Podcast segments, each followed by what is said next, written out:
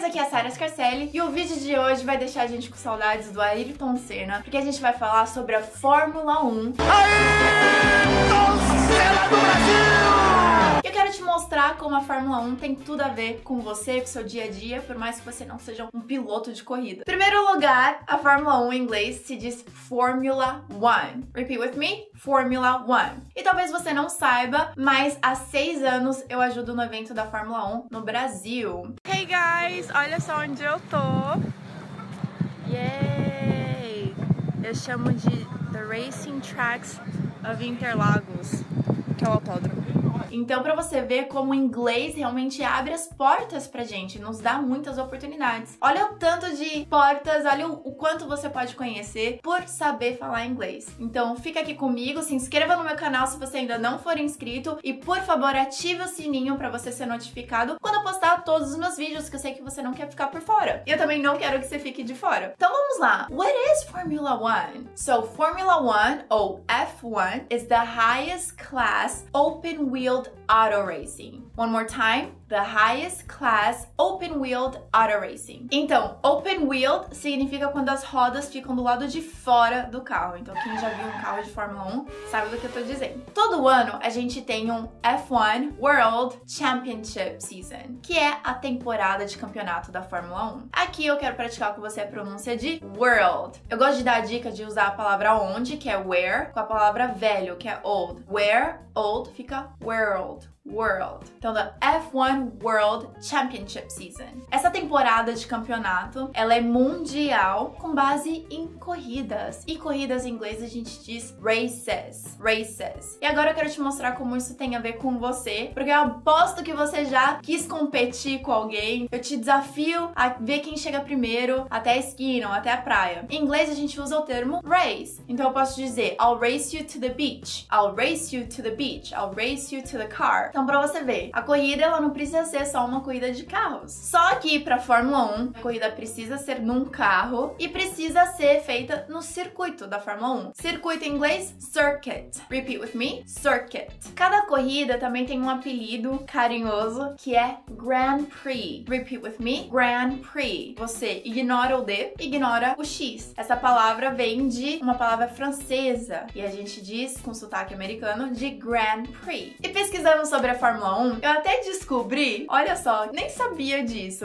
Um campeonato te dá dois vencedores. Então, os competidores são os pilotos, the drivers, repeat with me, drivers, e também os construtores dos carros, the constructors, constructors. Então, você tem um winner, the pilot, and também a equipe de construtores, the constructors. Isso faz muito sentido porque tem gente que fica torcendo pela equipe Ferrari, por exemplo, ou pelo piloto piloto. O que acontece nessa corrida? A corrida é feita de voltas no circuito. Voltas em inglês é laps. Repeat with me, laps. É engraçado porque laps também pode ser colo. So, this is my laptop and it's on my lap. E voltando no assunto da corrida, a última volta, the last lap. The last lap. Uma outra coisa interessante é que tem um termo, uma expressão que se chama dobradinha. E o que, que é isso? Lembra que eu te falei que tem os pilotos e tem a equipe de construtores? Então, quando dois pilotos da mesma equipe chegam em primeiro e segundo lugar, em inglês é a one-two. Tem que usar os dedinhos. Repeat with me: a one-two. For example, it's another one-two for the team. It's another one-two for the team. E para a corrida de fato acontecer, a gente precisa dar a largada, que em inglês inglês simples com a palavra start. Repeat with me, start.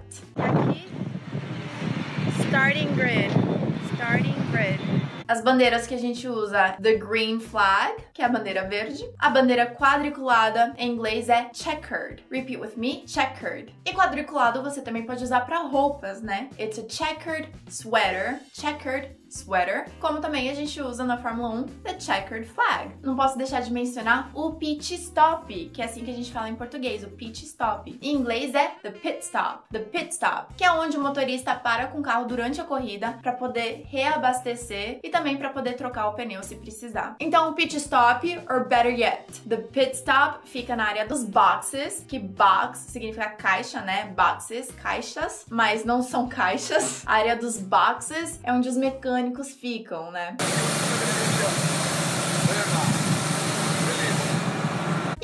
um tem mais coisas em comuns com você, por exemplo, os carros têm pneus, que em inglês a gente diz tires. Repeat with me, tires. Freios, que em inglês é brakes, brakes. So you wanna hit the brake before crashing into something. Suspensão, em inglês suspension. Repeat with me, suspension. As rodas, wheels. Eles também têm the gearbox. O seu carro também tem the gearbox. The steering wheel, que é o volante. Steering wheel, que wheel é uma roda. E to steer something é virar. Então, the steering wheel, a roda que vira o volante. The engine, que é o motor. The engine. Então, assim, não é tão diferente do seu carro, vai, um carro da Fórmula 1. A diferença mesmo é que o seu carro não foi feito para ser um carro de corrida. E o carro da Fórmula 1 sim, tem toda uma estrutura para ser o mais leve possível, mais rápido possível, na chuva ou não, para ganhar as suas corridas. Turma, espero que você tenha gostado das expressões, das dicas